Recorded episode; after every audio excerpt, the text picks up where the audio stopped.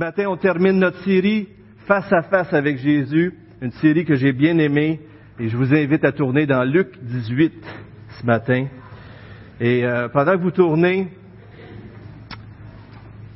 pendant que vous tournez, j'aimerais vous demander, je ne sais pas si vous l'avez su, est-ce qu'il y en a qui connaissent peut-être David de Dupuis? Euh, il travaille au camp Patmos, c'est un ami à moi et Nathalie. Et puis, euh, j'ai appris qu'il avait euh, le cancer du pancréas. Il l'a envoyé par courriel. Alors, je voulais juste vous demander si vous avez à cœur de prier pour lui. Euh, J'aimerais bien vous demander de prier pour mon, notre frère bien-aimé. Il est en paix dans son cœur, mais bien sûr, il a une famille. Il est juste un petit peu plus vieux que moi. Alors, si vous voulez prier pour lui, j'apprécierais beaucoup. C'est euh, les gens d'aujourd'hui diraient, c'est quoi qui mène le monde? C'est l'argent qui mène le monde. Pas vrai? On peut, certains diraient que tout a un prix aujourd'hui. Dans le monde, on dit ça, hein? Tout a un prix aujourd'hui. Il s'agit que tu mettes le bon prix puis tu vas l'avoir. Dans le milieu chrétien, on voit pas les choses de la même façon, pas vrai? Mais est-ce que ça se peut que notre monde a un impact sur notre vie? Ça se peut-tu que la culture qui nous entoure nous influence? Moi, je dirais oui, hein? Qui d'entre nous n'a jamais rêvé de gagner à la loterie? Ou de recevoir un héritage, ou de trouver un trésor dans le mur de sa maison en rénovant. Ah, vous avez jamais rêvé ça, vous autres? Ou de t'en aller sur l'eau puis de trouver quelque chose qui brille dans le fond de l'eau, là. Tu te penches puis c'est un lingot d'or. Ah! L'argent, hein? L'argent, c'est quelque chose qu'on n'a pas le choix, il faut travailler avec parce que c'est une façon d'acheter de la nourriture, toutes ces choses-là. Mais ça a tellement un gros impact. Mais on n'est pas les seuls, les chrétiens, à savoir que c'est quelque chose qui peut être très négatif. Si vous allez sur Internet, vous regardez les citations sur l'argent, il y a des belles citations vraiment intéressantes, et je vous en montre quelques-unes en commençant. N'estime pas, n'estime l'argent ni plus ni moins qu'il ne vaut. C'est un bon serviteur et un mauvais maître. Alexandre Dumas, je crois que c'est le fils. Un inconnu a dit, si l'argent n'est pas votre serviteur, c'est qu'il est votre maître. Quand même intéressant. Mais dans ces trois-là, celui que j'aime le mieux, c'est celui-là, le dernier. L'argent est pareil au fumier, qui ne, sert de rien s'il n'est pas répandu. Est-ce que vous croyez ça? Est-ce que vous traînez pas mal de fumier dans vos poches? D'autres citations encore, juste quelques-unes. L'argent ouvre les portes du vice et ferme celle de la vertu. Intéressant, hein? Qu'est-ce que les gens peuvent dire? Un autre que j'aime encore beaucoup. Si vous voulez vous sentir riche, vous n'avez qu'à compter parmi toutes les choses que vous possédez, celles que l'argent ne peut acheter. C'est beau, hein? C'est vraiment beau, hein? Bien sûr, les citations du monde sont très intenses, intéressantes, mais qu'est-ce qu'on peut lire dans les Écritures? C'est pour nous encore plus profond, pas vrai? Disons-en juste quelques-unes. Une dans Proverbe, Ecclésiaste, et finissons avec une avec de Jésus. Dans Proverbe 23, nous dit, ne te tourmente pas pour t'enrichir. Refuse même d'y penser. Pense-y même pas. C'est intéressant, hein? Refuse même d'y penser. À peine as-tu fixé tes regards sur la fortune que déjà elle s'est évanouie car elle se fait des ailes et s'envole comme l'aigle en plein ciel. Ecclésiaste 5 nous dit, celui qui aime l'argent n'est pas rassasié par l'argent. Et celui qui aime les richesses, il n'en profite pas. C'est encore là une vanité. Vanité des vanités, nous dit Ecclésiaste, pas vrai? Mais peut-être, bien sûr, une parole qui nous a marqué, probablement qu'on connaît sûrement par cœur plusieurs d'entre nous, une partie du moins, Matthieu 6. Jésus dans le sermon sur la montagne nous dit, ne vous amassez pas de trésors sur la terre, où les vers et la rouille détruisent, où les voleurs percent et dérobent, mais amassez-vous des trésors dans le ciel, où ni, le verre ni la rouille ne détruisent, et où les voleurs ne percent ni ne dérobent. Car là où est ton trésor, là où aussi sera ton cœur. Là où est ton trésor, là aussi sera ton cœur. Nul ne peut servir deux maîtres. Car où il haïra l'un et aimera l'autre, ou il s'attachera à l'un et méprisera l'autre. Vous ne pouvez servir Dieu et Mammon.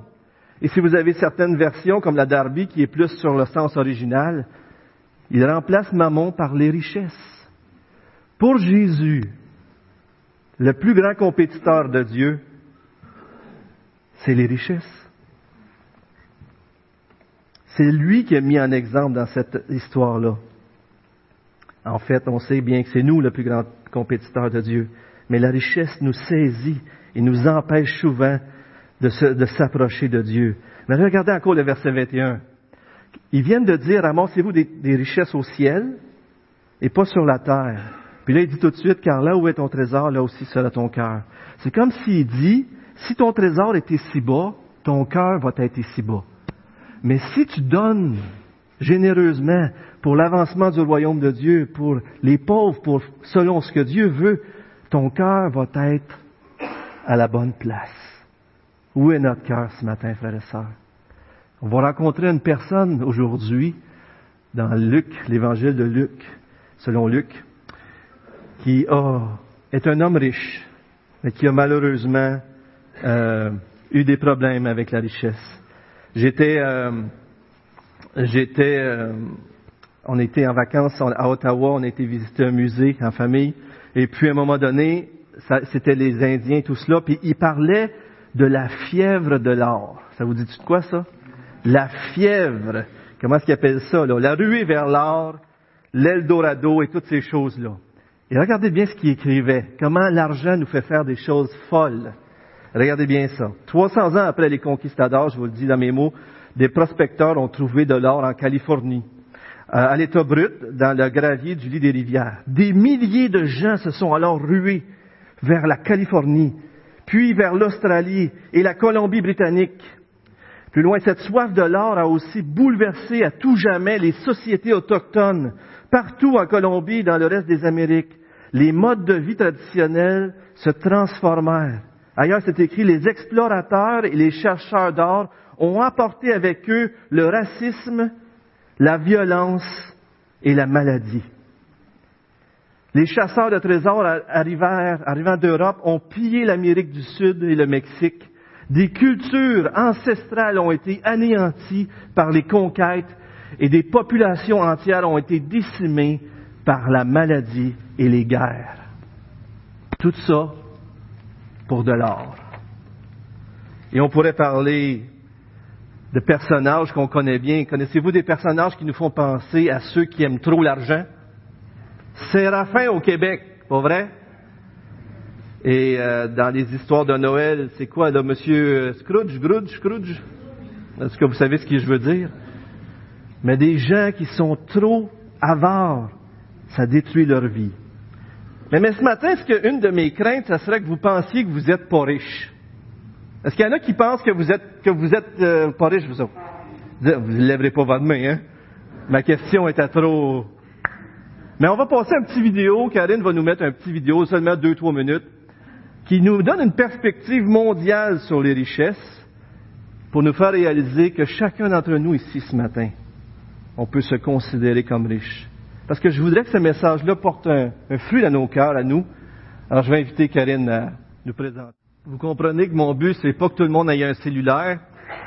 Comme on a vu, il y en a qui n'ont pas tous des cellulaires, mais dans toute vidéo, à un moment donné, peut-être que Karine va pouvoir en mettre une partie. Je pensais qu'on le verra toutes. Mais euh, à un moment donné, dans la version anglaise que Catherine Côté m'a envoyée, euh, ça marque euh, make. Make. Ici, on voit dépense, OK? Mais la version anglaise, ça marque make. Vous savez que ça veut dire? Make en anglais, ça veut dire fond. Il y a des gens qui font 2 dollars par jour. En d'autres mots, quelqu'un qui gagne le salaire minimum au Québec, en une heure, gagne le salaire d'une autre personne sur la Terre pendant une semaine. Si vous gagnez 90 dollars et plus par jour, et je suis sûr que c'est le cas pour certains d'entre nous, on fait partie des 1%. On réalise pas des fois comment est-ce qu'au Québec, on vit dans l'abondance. On a un toit, on a de l'eau, on a plein de choses. Et tout ça, je ne vais pas vous faire sentir coupable. Ben, peut-être un peu, là. Mais euh, ce que je veux juste dire, c'est que des fois, on réalise pas. On est tellement dans notre bulle au Québec, on pense que tout le monde, c'est partout pareil. Puis tout le monde vit comme nous, puis. Puis on voit ça à télé, puis ça semble loin, puis on pense que c'est une minorité. Mais lorsqu'on regarde les chiffres, ça nous fait réaliser qu'on est très riche au Québec, pas vrai? Très, très riche. Et euh, ce matin, juste avant qu'on lise ce passage, je voulais qu'on réalise que ce passage peut certainement nous parler. Lisons ensemble Luc chapitre 18 à partir du verset 15, la parole de Dieu, frères et sœurs. Et je sais, j'ai su que Steve avait prêché sur euh, recevoir comme des enfants. Michel me disait ça. Alors, je suis content parce que je passe beaucoup moins de temps sur ce petit bout-là, mais c'est juste avant le récit sur lequel je vais m'arrêter plus. Des gens menèrent à Jésus de tout petits enfants pour qu'il pose les mains sur eux. Mais quand les disciples virent cela, ils leur firent des reproches. Jésus les fit venir et leur dit, Laissez les petits enfants venir à moi, et ne les en empêchez pas, car le royaume de Dieu appartient à ceux qui le ressemblent. Vraiment, je vous l'assure, celui qui ne reçoit pas le royaume de Dieu comme un petit enfant n'y entrera pas. Alors un notable lui demanda, Bon maître, que dois-je faire pour obtenir la vie éternelle? Pourquoi m'appelles-tu bon? lui répondit Jésus. Personne n'est bon sinon Dieu seul. Tu connais les commandements, tu ne commets pas d'adultère, ne commets pas de meurtre, ne commets pas de vol, ne porte pas de faux témoignages, honore ton père et ta mère. Tout cela, lui répondit l'homme, euh, je, euh, je l'ai appliqué depuis ma jeunesse. À ces mots, Jésus lui dit, il te reste encore une chose à faire. Vends tout ce que tu possèdes, distribue le produit de la vente aux pauvres et tu auras un trésor au ciel, puis viens et suis-moi. Quand l'autre entendit cela, il fut profondément attristé car il était très riche. En le voyant ainsi abattu, Jésus dit qu'il est difficile à ceux qui ont des richesses d'entrer dans le royaume de Dieu. Il est plus facile à un chameau de passer par le trou d'une aiguille qu'à un riche d'entrer dans le royaume de Dieu. Les, auditeurs s'écrièrent, mais alors, qui peut être sauvé? Jésus leur répondit, ce qui est impossible aux hommes est possible à Dieu. Pierre lui dit alors, nous, nous avons laissé tout ce que nous avions pour te suivre. Jésus leur dit, vraiment, je vous l'assure, si quelqu'un quitte à cause du royaume de Dieu sa maison, sa femme, ses frères, ses parents ou ses enfants, il recevra beaucoup plus en retour, dès à présent et dans le monde à venir, la vie éternelle. C'est la parole de Dieu, frères et sœurs. Vous savez, comme je viens de le dire, le rêve américain, désirer avoir des richesses, peut sembler très intéressant pour nous, les êtres humains. Mais pour quelle raison ça nous semble si intéressant? Et lorsqu'on va voir aujourd'hui, comme Jésus va nous le dire lui-même, le rêve américain pourrait devenir pour nous un empêchement. Le rêve américain pourrait être un empêchement pour nous d'accéder au royaume de Dieu ou de vivre pleinement dans le royaume de Dieu.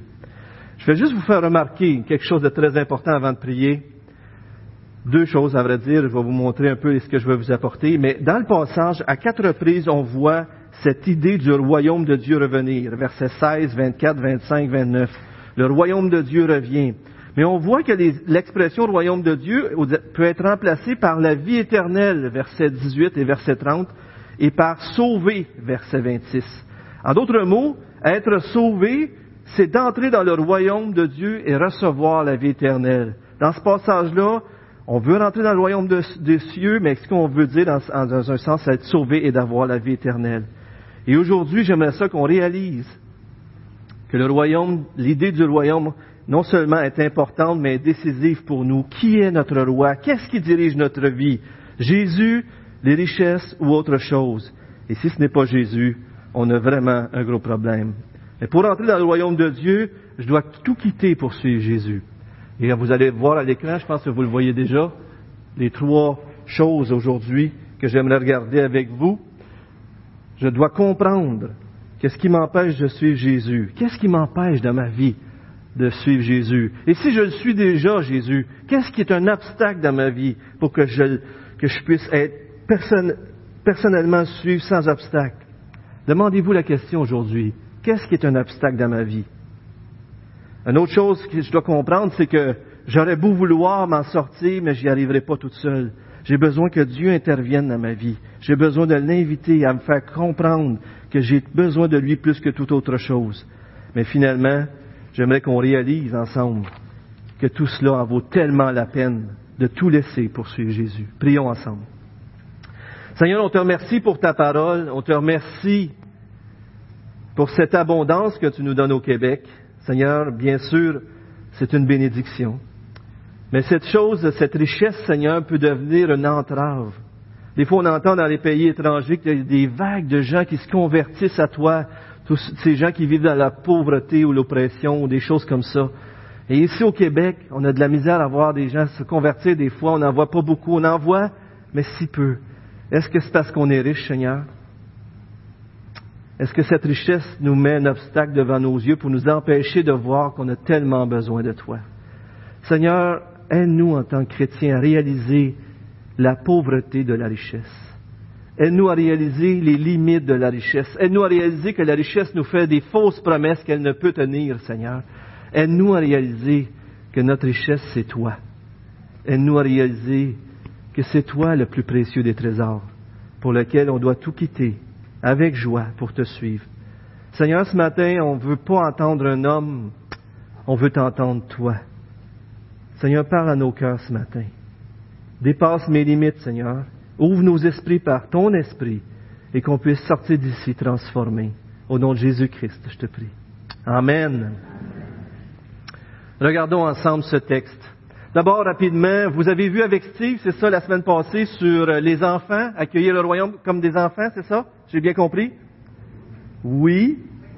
Phew. Il y en a qui ont entendu ton message, Steve. C'est bon, ça. Qu'est-ce que ça veut dire, recevoir le royaume comme des enfants? Rapidement, là. Qu'est-ce que ça peut vouloir dire? Ça veut dire quoi? Comme? Comme un cadeau. Recevoir le royaume comme des enfants, ça peut être vu de bien, différentes façons, mais dans le fond, c'est très simple. C'est de faire un enfant, qu'est-ce que ça fait un enfant avec ses parents? Ça fait confiance. C'est dépendant de ses parents. Ça accepte son statut. Ça s'émerveille devant plein de choses. Les enfants, c'est tellement extraordinaire, mais un enfant, c'est humble. Et si le papa ou la maman dit quelque chose, il dépend complètement de lui pour sa vie. Pas vrai?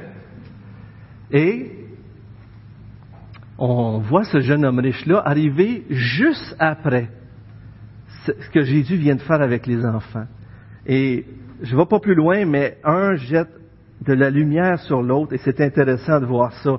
Parce que alors que Jésus vient de terminer de dire, soyez comme des enfants, dépendants, ayant confiance, un jeune homme qui est riche, on va le savoir, on va le voir, arrive et veut avoir la vie éternelle.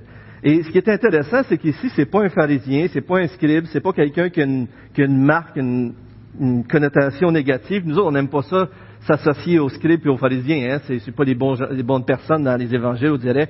On dirait, c'est ça. Mais c'est un, jeune homme qui arrive et qui pose la question, mais qu'est-ce que je dois faire, bon maître, pour avoir la vie éternelle? Et ici, on voit que Jésus s'adresse à une personne qui se voit comme un bon gars. On va le voir là. Il se voit comme un bon gars, mais, mais ici, il y a quelque chose qui manque. Et ça, c'est extraordinaire. Il a beau être un bon gars, mais ici, il y a quelque chose qui manque, et il dit, mais qu'est-ce que je dois faire pour avoir la vie éternelle? Et là, c'est pas des pharisiens, c'est pas des scribes, c'est pas des sadducéens, c'est pas des gens comme ça, c'est un homme qui semble vraiment sincère. Il cherche à savoir une réponse à la plus grande question pour chacun d'entre nous ce matin. Qu'est-ce que je dois faire ou qu'est-ce qui pour avoir la vie éternelle? C'est la plus grande question de votre vie, frère et sœur, cher ami. Qu'est-ce que je dois faire pour avoir la vie éternelle? Et il s'avance. Et moi, je pense pas que c'est une personne qui, essaie de prendre au piège Jésus comme dans d'autres situations. Je pense vraiment qu'il est sincère. Il cherche une réponse.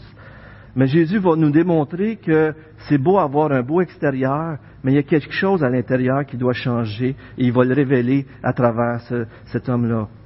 La première question que Jésus pose, il dit, bon maître, que dois-je faire pour avoir la vie éternelle? Voyez-vous quelque chose qui ne marche pas dans la question? Déjà, il y a des prémices, ce jeune homme-là, qui est pas comme il faut. Bon maître, que dois-je faire? Qu'est-ce qui vous vient à l'esprit si je vous dis qu'il y a quelque chose qui cloche là-dedans? Il veut faire quelque chose. Qu'est-ce que je dois faire? Il regarde le salut comme si on pourrait l'obtenir par les œuvres. Qu'est-ce que je dois faire? Et c'est très important, parce que la réponse de Jésus, va être, ben, si tu veux savoir qu'est-ce que tu dois faire, ben, je vais, y aller avec ce que tu crois devoir faire. Je vais prendre la loi. Pas vrai? Mais juste avant de revenir à ça, je fais juste vous dire, il a dit quand même bon maître. À l'époque, euh, Ken Hughes, celui qui a écrit euh, euh, Homme de Dieu et femme de Dieu, exerce-toi la piété, il dit qu'à l'époque, on n'attribuait pas bon à quelqu'un d'autre qu'à Dieu. Ça se faisait pas bien de dire bon à une personne. Dieu était bon, mais les autres ne l'étaient pas. Fait là, Jésus répond à ce jeune homme-là et dit, mais tu dis que je suis un bon maître? Il n'y a personne d'autre que Dieu qui est bon. Pas vrai? Il, fait réfléchir le jeune homme. Et le jeune homme est placé devant une position que Jésus l'amène à, dire, ben, c'est quoi la relation entre Dieu et Jésus? C'est comme s'il amène à dire, suis-tu un maître ou suis-tu bon? Parce que bon veut dire que je suis Dieu et... Alors Jésus fait réfléchir, puis si ce jeune homme-là avait vraiment regardé comme il faut aller Jésus, il aurait dû comprendre qu'il y a quelque chose de plus grand que juste un maître en Jésus. Mais Jésus continue.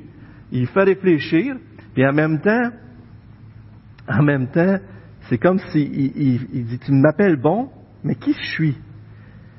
Personne n'est bon si ce n'est Dieu seul. Alors là, il continue.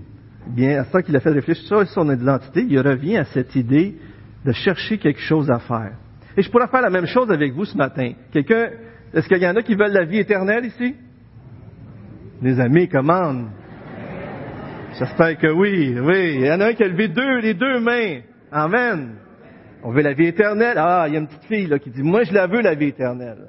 Amen. Et puis là, je vous, dis, vous me dites, ben, comment je dois faire pour avoir la vie éternelle? Qu'est-ce que je dois faire pour avoir la vie éternelle? Vous voulez faire quelque chose? Alors, au ciel, il n'y a pas aucun péché qui rentre au ciel. Donc, pour aller au ciel, il faut que tu sois parfait. Donc, ben, prenons les dix commandements. Et là, vous me diriez, si je vous dis, ben, tu ne dois pas commettre de meurtre. Ah, je ne l'ai jamais fait. Ah, ben, tu ne dois pas commettre d'adultère, tu ne dois pas commettre de vol. Tu dois pas, euh, c'est quoi l'autre qui a donné? Il a donné cinq, cinq des dix commandements. Merci. Faux témoignage. OK, je suis tout mélangé. Il a donné cinq commandements sur les dix, OK? Il dit, ne commets pas d'adultère, ne commets pas de meurtre, ne commets pas de vol, ne porte pas de faux témoignages, honore ton père et ta mère. Alors, il, dit, tu veux faire quelque chose? Tu veux entrer, tu veux aller au ciel, il faut donc que tu sois parfait. Alors, il lui fait réfléchir. Et le jeune homme, il dit, il entend tous ces commandements-là, puis il dit, ben, ben j'ai tout fait ça dès ma jeunesse. Moi, je pense que il est sincère, même s'il ne réalise pas ce qu'il est en train de dire ailleurs, dans le Sermon sur la montagne, je crois que c'est dans Matthieu 6, Jésus nous fait réfléchir sur l'implication de ces commandements-là. Pour lui, Jésus, tuer quelqu'un, c'est pas juste tuer quelqu'un avec un fusil ou quoi que ce soit d'autre pour le faire mourir. Tuer quelqu'un va plus loin que ça. Dans la loi, il y avait cette idée-là qui allait plus loin, qui disait que si je déteste quelqu'un, si je dis des méchancetés sur cette personne-là, à quelque part je le tue commettre l'adultère, c'est pas juste commettre l'acte extérieur avec une autre personne, mais c'est déjà celui qui convoite dans son cœur une femme ou un homme a déjà commis l'adultère, pas vrai? Et on pourrait continuer. Dans ce temps-là aussi, il disait que si tu faisais un serment puis tu désobéissais à ton serment, mais là, tu faisais, tu, étais un faux témoignage, mais la parole de Jésus nous dit que ton oui soit oui, que ton non soit non, que tout ce qui sort de ta bouche soit tel qu'il est. Si tu dis que tu vas faire quelque chose, fais-le. Puis si tu dis quelque chose, il faut que ça soit vrai. En d'autres mots, les commandements étaient tellement plus profonds que simplement le fait de le faire extérieur. Mais cet homme-là a un beau témoignage. Il a toujours fait ça extérieurement et il réalise pas la profondeur de sa perdition. Mais Jésus, c'est intéressant, il commence avec ces cinq commandements-là. Qu'est-ce qu'ils ont de particulier, les dix commandements? Est-ce qu'il y en a qui savent qu'est-ce que Jésus est en train de faire présentement? Jésus, vous savez, les dix commandements se divisaient naturellement en deux sections. Les quatre premiers, notre relation avec Dieu, et les autres, notre relation les uns avec les autres. OK? Jésus saute les quatre premiers. Tu n'auras pas d'autre Dieu, tu ne te feras pas d'image taillée, tu ne prononceras pas le nom de Dieu en vain, et le jour du sabbat. Et il saute aussi le dernier. Tu ne votera pas. Très intéressant. Hein? Jésus il dit, regarde, tu fait ça, tu fait ça, puis là, après ça, il continue de le faire réfléchir, et il continue de nous faire réfléchir, nous aussi, est-ce qu'on croit pouvoir faire quelque chose pour être sauvé? Le jeune homme, lui, il parle, il a une vie religieuse décente, il pense qu'il a fait tout ce qu'il aurait dû faire, mais Jésus veut l'amener un pas plus loin. Il croit être un bon gars. Et est-ce, que c'est pas vrai qu'aujourd'hui, dans notre société, un des grands problèmes des gens, pourquoi ils veulent pas entendre parler de l'Évangile ou qui pensent qu'ils n'en ont pas besoin, c'est qu'ils pensent qu'ils sont des bonnes personnes. Des bonnes personnes. Mais Jésus veut faire sortir quelque chose de crucial dans la vie de, ce jeune homme-là. Il veut lui faire réaliser qu'il lui est quelque chose qui l'empêche. Ce qui est fascinant, dans cette situation-là, c'est que Jésus, bon, euh, le jeune homme est beau être un bon gars à ses yeux, mais il réalise qu'il lui manque quelque chose. Il a beau faire plein de choses pour Dieu, faire bien agir, mais il sait qu'il n'a pas le salut. Qu'est-ce qu'il fait? Il va voir Jésus pour lui demander. Amen. Si on sait qu'il y a quelque chose qui nous manque, allons voir Jésus, pas vrai? Et là, Jésus lui pose une autre question. Dans Marc, si je me souviens bien, c'est écrit que Jésus l'aima. Quand il entend le jeune homme qui dit, j'ai tout fait ça dès ma jeunesse, c'est écrit dans Marc, vous savez qu'il revient à trois reprises, ce passage-là, ce que je vous dis. Puis dans Marc, je pourrais vous les donner tantôt, les références. Jésus, c'est écrit que Jésus l'aima. Mais il l'aima pas d'une façon facile. Il l'aima assez pour lui dire la vérité, pour l'amener à voir son propre cœur. Et lui, là, il pose une autre question. C'est quoi l'autre question qu'il pose? C'est quoi le, c'est quoi qui, qui manque, c'est-à-dire, c'est quoi qu'il dit à, à, ce jeune homme-là? Qu'est-ce qu'il lui dit? Va, vends tout ce que tu possèdes, donne-le aux pauvres et suis-moi. Il te manque une chose. En premier, il dit, il te manque une chose. La plus importante de toutes. Il te manque une chose. C'est comme si Jésus a diagnostiqué la maladie, le problème profond de cet homme-là, mais il se sert de la loi pour le faire réfléchir, et c'est une bonne méthode. Les gens se disent, ben, moi je suis une bonne personne, euh, qu'est-ce qu'il faut que je fasse pour aller au ciel? Tu, tu penses que tu es une bonne personne. La première chose, Jésus lui fait réaliser en premier qu'il a vraiment besoin de plus. Alors il, il a vraiment besoin que son cœur appartienne pleinement à Dieu. Puis, remarquez que Jésus ici n'est pas en train de dire que si on veut être sauvé, il faut tout vendre ce qu'on possède et le donner aux pauvres. Il ne l'a pas dit à tout le monde, ça, pas vrai? Mais dans son cas à lui, l'obstacle, c'était ça, c'était ses richesses. D'ailleurs, il dit à la fin, puis viens et suis-moi. La clé, c'est de le suivre, Jésus. Mais ce jeune homme-là était riche.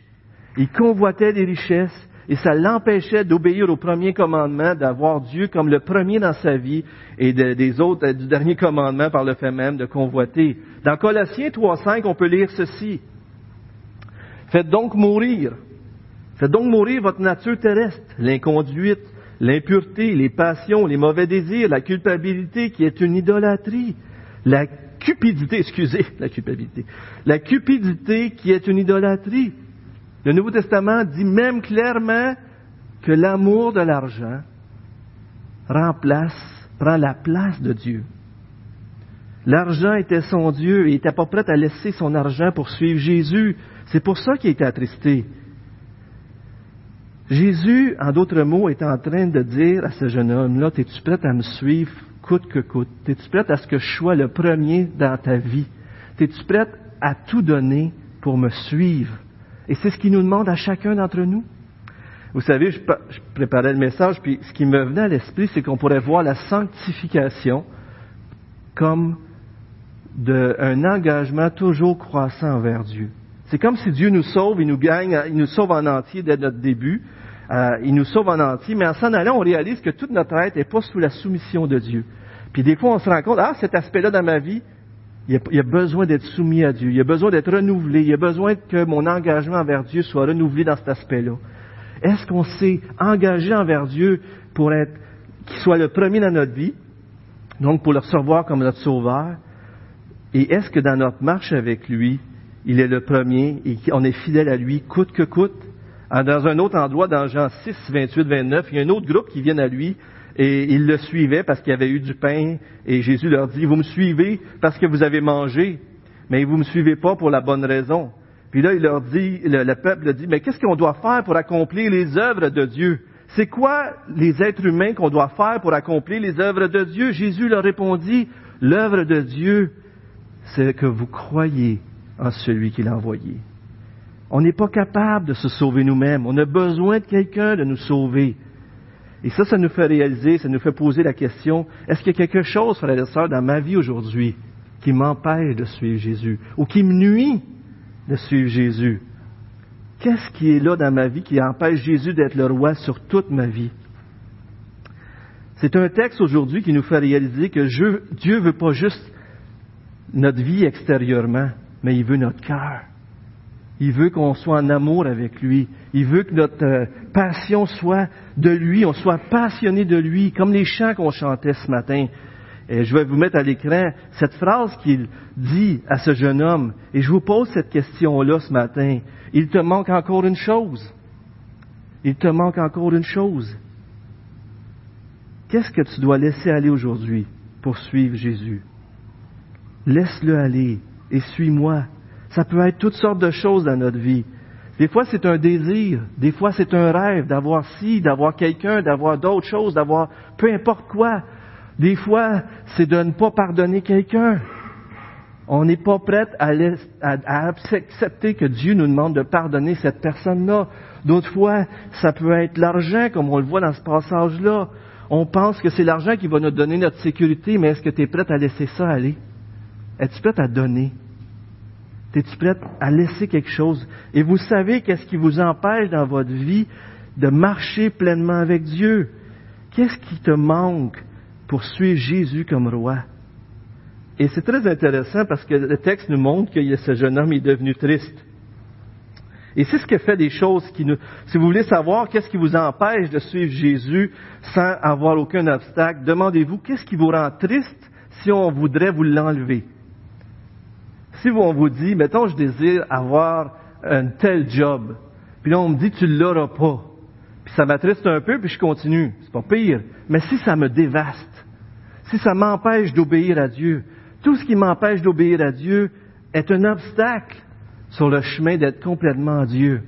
Dans l'Ancien Testament, les enfants de David, il y avait un certain Amnon, un fils euh, qui avait qui avait fait, euh, qui était en amour avec sa demi-sœur, la sœur d'Absalom, Tamar. Et, et, lui, ce qu'il désirait, son idole, c'était de, de, coucher avec sa demi-sœur. Imaginez-vous, c'est terrible. Mais il était tellement, il avait tellement ce désir-là fort. C'est dans, je vous donne la référence, 2 Samuel 13. C'était tellement fort que ça le rendait malade. Il désirait tellement quelque chose que ça le rendait malade. Et ça l'a à commettre un viol, et tout de suite après, il a rejeté, il a vu sa, demi-sœur en dégoût. C'est terrible, les idoles qu'il a nous faire faire. Et Absalom, après, s'est vengé, il a tué Amnon. On peut prendre un autre passage dans Actes 19, 23 à 41, où ce que Paul prêche l'Évangile. Et puis là, il y avait un certain Démétrius, un orfèvre qui fabriquait des idoles de l'idole de cette ville-là, c'était Artémis, ou je pense qu'on peut l'appeler aussi Diane, ça dépend du grec et du... Et puis, il fabriquait des idoles et ça rapportait un gros pesant d'or, ça rapportait beaucoup d'argent à cette, tout organisme-là. Fait que là, Paul arrive et il dit, croyez pas dans ces faux dieux-là. Fait que là, cet homme-là, il rassemble la foule, puis il dit, ils sont en train de détruire notre, notre reine, mais dans le fond, euh, ce qu'il maganait probablement, c'était que ça détruisait son argent, il ferait plus d'argent. Et il a rassemblé ces, ces gens-là, ils ont fait une foule, et la foule, à un moment donné, pendant deux heures, ont crié, grande est la, la Diane ou l'Artémis des Éphésiens, deux heures de temps. Avez-vous déjà crié la même chose pendant deux heures de temps?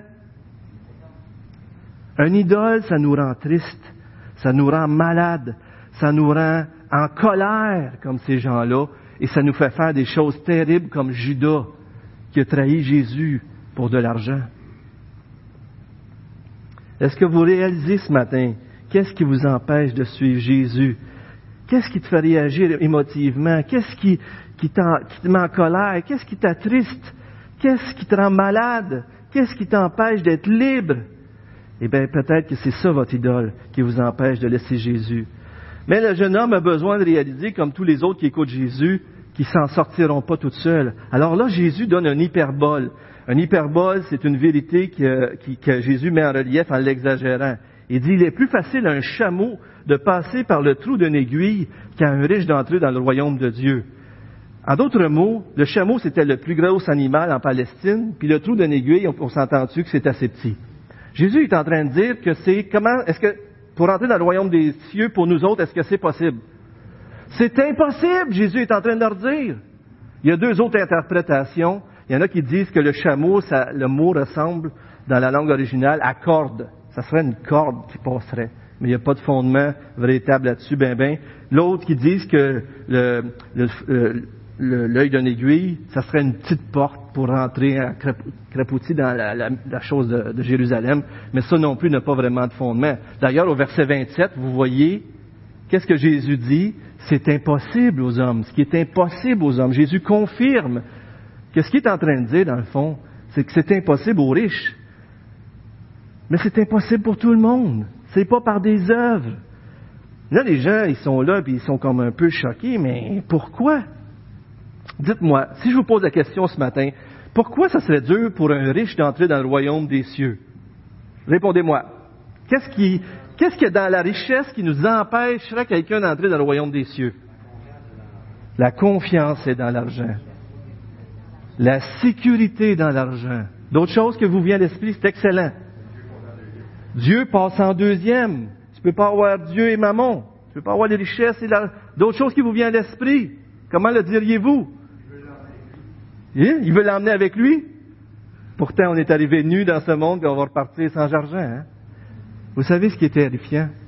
C'est que l'argent nous fait des promesses extraordinaires.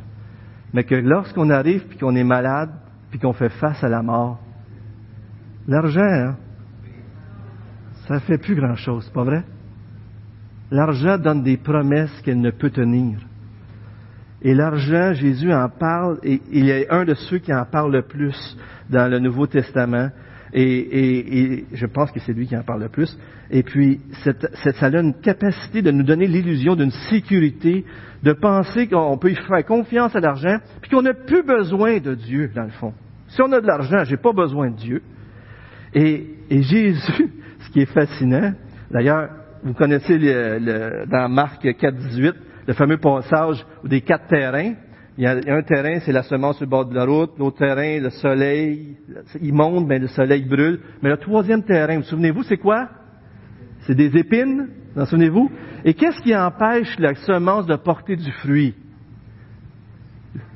Les soucis de ce monde et la séduction des richesses. La richesse empêche les gens de porter du fruit. Et ça, c'est terrifiant. Et ce qui est beau, c'est que Jésus donne la solution à ce jeune homme-là. Il dit de donner. Donne tout ce que tu as. détruis ton idole, brise sa force sur ta vie, débarrasse-toi-en. Si votre passion, ça serait de posséder une collection de timbres, je touche pas grand monde peut-être ici, là. Mais si c'est votre passion, là, puis vous tassez Dieu à cause de ça, quelle serait la solution? D'envoyer des lettres à tous tes amis. Ben, tu sais, moi, je t'ai pas dit de t'en débarrasser, mais Jean-Yves, il y a beaucoup d'imagination. J'aime bien ça. Envoie des lettres à tous tes amis. Dis-leur des beaux mots. Arrache-le, jette-le loin de toi, tout ce qui peut faire obstacle à votre vie, frères et sœurs, même si vous êtes passionnés, la solution, c'est de briser ça en vous en débarrassant. Si la richesse, vous savez, c'est pas juste les riches, les pauvres aussi ont de la misère avec la richesse. On est-tu d'accord là-dessus? le problème, c'est pas d'être riche, il y a plein de monde riche dans les Écritures. Abraham, David, nommez-les. Le problème, c'est notre relation avec la richesse. Si vous êtes des gens riches, encore plus aujourd'hui, ici, que la moyenne au Québec, gloire à Dieu! Il n'y a pas de problème avec ça. Mais qu'est-ce que vous faites avec? Est-ce que l'argent est à votre service et au service de Dieu? Ou est-ce que vous êtes les serviteurs de cet argent-là? Et ça, ça fait toute la différence. Est-ce qu'on donne ou est-ce qu'on veut posséder parce que ça nous rend? Ce qui est très intéressant, le chapitre suivant nous parle de Zachée. Stéphane a prêché sur Zachée. Si vous voulez l'écouter, vous pouvez aller chercher sur Internet sûrement. Mais il y a l'histoire du jeune homme riche au chapitre 18. Le jeune homme riche s'en va triste parce qu'il n'est pas prêt à tout donner pour Jésus. Et chapitre 19, on voit l'histoire de Zachée, un autre homme très très riche, mais qui reçoit Jésus. Et qu'est-ce que ça fait Jésus dans sa vie? Je vais donner la moitié de mes richesses aux pauvres. L'argent n'a plus d'emprise sur lui, c'est rendu son serviteur pour bénir les autres. Frères et sœurs, on est-tu des gens qui bénissent les autres? Tantôt, je parlais, euh, un autre moment, je parlais avec un chrétien, puis, ben, tantôt, puis on parlait que des fois, on peut être, euh, on peut être des euh, consommateurs. Au Québec, on est des consommateurs, pas vrai? Mais cette idée de consommation-là, si on la pousse, on pourrait dire, est-ce que quand on vient à l'Église, on vient-tu pour consommer? S'il prêche bien ce matin, je vais donner l'offrande la semaine prochaine. Nous autres, on, sait le tour, on, on donne l'offrande avant qu'il prêche. Mon ami, c'est bon ça. On change ça, on met l'offrande à la fin. On va avoir des grosses offrandes, des petites. Mais si, si l'offrande varierait, frères et sœurs, si on donne juste quand on est là, si on donne juste quand on aime ça, si, comprenez-vous, on est-tu en train de donner comme des consommateurs?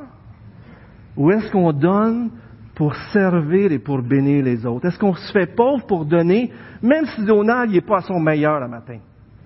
Pas vrai? Comprenez ce que je veux dire, hein? Ce qu'on a besoin, c'est d'apprendre la nouvelle culture que Jésus nous apprend ici. Il dit donner. Puis la louange ce matin, on a été bénis, puis c'est extraordinaire, puis j'espère que vous êtes bénis dans cette église avec tous les gens qui sont ici, vous-même qui participez à tous les niveaux. Mais frères et sœurs, faisons attention de ne pas devenir des consommateurs, mais soyons des serviteurs. Faisons-nous pauvres afin d'enrichir les autres. Et, vous savez, frères et on a cette pensée-là de penser que des fois, ceux qui sont riches, ceux qui ont tout, on dirait que c'est ceux-là qui sont bénis de Dieu. Et dans ce temps de Jésus, c'était comme ça qu'on pensait. Et des fois, ça peut être vrai. Mais ça ne veut pas toujours dire que c'est ça la raison. Des fois, il y a des gens dans le monde qui marchent tout croche, qui font des affaires tout à l'envers, qui, qui volent le gouvernement, etc. Est-ce qu'ils sont riches? Oui, il y en a qui sont riches. Monétairement. Mais ces plus riches-là sont les plus pauvres. Ça ne dure pas toujours longtemps, comme disait tantôt Ecclésias. Quelqu'un a dit que la grâce, c'est Christ se donnant entièrement à nous et que la foi, c'est nous se donnant entièrement à Christ. Quelqu'un a dit que la grâce, c'est Christ se donnant entièrement à nous et que la foi, c'est nous se donnant entièrement à Christ. Jésus nous présente ici les richesses comme un handicap, un rival qui peut nous empêcher d'être entièrement Dieu. Laissez-moi lire, euh, le temps avance, on va lire quelques textes ensemble qui sont tellement édifiants. Laissons-nous tout simplement toucher par la parole de Dieu dans 1 Timothée 6 ce matin. Regardons ça ensemble. Certes, c'est une grande source de gain que la piété, si l'on se contente de ce qu'on a. Car nous n'avons rien apporté dans le monde, comme on disait tantôt, comme aussi nous n'en pouvons rien apporter. Si donc nous avons la nourriture et le vêtement, si on a la nourriture et le vêtement, cela nous suffira. Ben moi, je prends en option le cellulaire, la télé, hein, pas vrai? C'est pas tout à fait ce que les Écritures nous disent. Mais ceux qui veulent s'enrichir tombent dans la tentation. Si on veut s'enrichir, on tombe dans la tentation, dans le piège et dans une foule de désirs insensés et pernicieux qui plongent les hommes dans la ruine et la perdition, car l'amour de l'argent, on parle, on dit pas l'argent, car l'amour de l'argent est la racine de tous les maux, et quelques-uns, pour s'y être adonnés, se sont égarés loin de la foi. Ils se sont infligés à eux-mêmes bien des tourments. Pour toi, homme de Dieu, fuis ces choses et recherche la justice, la piété, la foi, l'amour, la patience, la douceur. Un peu plus loin dans le même chapitre. Recommande aux riches du présent siècle, à nous tous, frères et sœurs, je vous le recommande ce matin. On est tous riches. De ne pas être orgueilleux, de ne pas mettre leur espérance dans des richesses incertaines, mais de la mettre en Dieu qui nous donne tous avec abondance pour que nous en jouissions. Un passage important. Dieu nous donne avec abondance, mais c'est correct aussi d'en jouir. Mais qu'est-ce qu'on fait avec? Qu'est-ce qu'on fait avec? Qu'il fasse le bien, et regardez bien la répétition, c'est comme s'il disait donnez, donnez, donnez, donnez. Qu'il fasse le bien, qu'il soit riche en œuvres bonnes, qu'il ait de la libéralité, de la générosité, et qu'il s'amasse ainsi un beau et solide trésor pour l'avenir afin de saisir la vraie vie. C'est comme s'il disait, tu veux saisir la vie éternelle, libère-toi de ce qui t'attache ici-bas, donne, investis dans le ciel, puis ton cœur va être là. Amen. Bon, ce matin, on va faire une autre offrande. Frères et sœurs, est-ce que le message d'aujourd'hui va changer notre façon d'agir avec l'argent? Pensez à ce que vous avez. C'est correct de payer ses dettes. C'est correct de, travailler pour se mettre des REER. J'ai aucun problème avec ça. C'est sage. C'est une bonne chose. Mais frère, on est tellement riches. Faisons-nous pauvres aussi des fois pour enrichir pour l'Évangile. Et euh, vous savez, ça peut nous entraver dans notre vie. Il y a peu de personnes entre nous qui sont immunisées par les, qui ne sont pas attirées vers les richesses. Mais ce que Jésus veut qu'on trouve la perle de grand prix qui est le royaume des cieux et qu'on soit prêt à vendre tout ce qu'on a pour l'acquérir, même avec joie, comme dit Matthieu 13, 44 à 46. Jésus veut tout notre cœur. Prions Dieu, frères et sœurs. Prions Dieu parce que c'est lui qui peut le faire. Mais donnons aussi. Et je, je fais juste dire aussi que vous savez qu'est-ce qui est plus pauvre qu'un pauvre qui n'a pas d'argent? Vous savez qu'est-ce... Allez-y, dites-le. Deux pauvres. OK. Elle va pas penser à celle-là. Qu'est-ce qui est plus pauvre qu'un pauvre? Deux pauvres. On est d'accord? Mais vous savez, qu'est-ce qui est plus pauvre qu'un pauvre qui a l'Évangile? L'homme qui possède tout ce monde, mais qui ne connaît pas Jésus-Christ. C'est une folie, frères et sœurs. C'est une folie de s'amasser des richesses quand tu peux avoir le Créateur du monde, tu peux être son enfant. C'est une folie, une folie. Donnons pour l'Évangile, pour la bonne nouvelle, parce que c'est eux autres les plus pauvres. Même si je suis le plus pauvre ici au Québec, je suis riche déjà, mais je suis le plus riche parce que Jésus, Jésus-Christ dans ma, vie. Mais imaginez-vous ceux qui sont pauvres, mais qui sont aussi pas l'Évangile. Je termine aussi avec ce dernier point qui dit, ça vaut vraiment la peine de tout laisser pour suivre Jésus. Les disciples ils disent, mais nous autres, on a tout laissé pour te suivre, Jésus. Mais qu'est-ce qui va arriver avec nous autres? D'abord si les riches ne sont pas sauvés? Nous autres, on, nous autres, on a tout laissé. Exactement, vous avez bien fait. Parce que tout ce que vous avez laissé, terre, maison, euh, famille, etc., vous allez l'avoir plus. Et encore tantôt, je parlais avec quelqu'un et on, parlait qu'on est tellement proche des frères chrétiens. Pas vrai? Plus proche souvent que notre propre famille. Pas vrai que c'est comme ça? On a trouvé des frères, des sœurs, une famille plus grande. On a eu plus ici-bas déjà. Mais au ciel, la vie éternelle. Qu'est-ce que Jésus nous dit que c'est la vie éternelle? Jésus nous dit même dans Matthieu 19, 29, qu'on va recevoir au centuple tout ce qu'on perd. Mais la vie éternelle, nous dit Jean 17, c'est la vie éternelle, c'est qu'elle te connaisse toi, le seul vrai Dieu, et celui qui t'a envoyé, Jésus-Christ. Ce serait comme choisir un verre d'eau, la richesse, au lieu de la source d'eau vive. C'est Jésus qui nous permet d'avoir toutes ces choses-là. C'est Dieu. Et nous, on se tourne des fois vers ces choses futiles. Voyez, une autre citation sur le Nouveau Testament, euh, dans l'Internet que vous pouvez trouver. L'argent permet d'acheter bien des choses. Une maison, mais pas de foyer. Un lit, mais pas le sommeil. Une montre, mais pas le temps. Un livre, mais pas le savoir. Un spectacle, mais pas la joie. Un emploi, mais non l'amitié. Un médicament, mais pas la santé. Du sang, mais pas la vie. Le plaisir, mais pas l'amour. Des diplômes, mais pas la culture. Des tranquillisants, mais pas la paix intérieure beaucoup de choses, mais pas de bonheur. Les plus belles choses de la vie ne peuvent être achetées, nous dit ce passage. En terminant ce matin, je voudrais juste vous dire, comme dans Marc, que sert-il à un homme de gagner tout le monde s'il perd son âme? Que donnerait un homme en échange de son âme? Frères et sœurs, si vous avez un problème avec l'argent, et c'est fort possible qu'on en ait tout un à quelque part, apprenons à donner. L'homme riche avec Lazare ont été, sont morts, et l'homme riche avec toutes ses richesses, il voulait tout simplement avoir une goutte d'eau du doigt de Lazare, alors qu'il souffrait loin de Dieu. Tandis que Lazare, lui, était dans la présence de Dieu, et c'était l'homme le plus riche. Plusieurs des premiers ici-bas, frères et sœurs, seront les derniers. Et même si des fois vous vous considérez les derniers, sachez que ceux qui se considèrent les derniers aux yeux de Dieu sont les plus bénis. Parce que Jésus, qui était le premier s'il en était un, s'est fait le dernier en mourant sur la croix, afin que chacun d'entre nous qui se voit comme le dernier, qui se voit comme s'il a besoin de Dieu, puisse devenir réconcilié avec Dieu et devienne premier avec Jésus.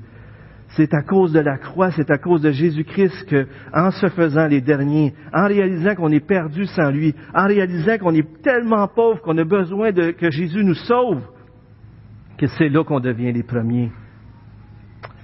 Je termine avec euh, cette euh, idée. J'étais, on était en vacances, on a rencontré quelqu'un en taxi, et puis euh, cet homme-là nous racontait, on a pris le taxi parce qu'il fallait se rendre à quelque part. Il nous racontait qu'il a, rencontré quelqu'un qui amenait de Ottawa à Montréal pour aller à l'hôpital, plutôt que prendre l'ambulance. Aujourd'hui, ils prennent des taxis, ceux qui le peuvent, ça coûte moins cher.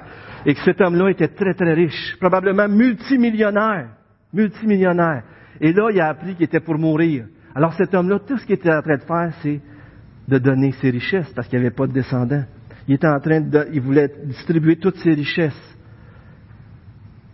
Puis la question qui m'est venue après, c'est que je me suis dit, essayais-tu de se préparer une place au ciel?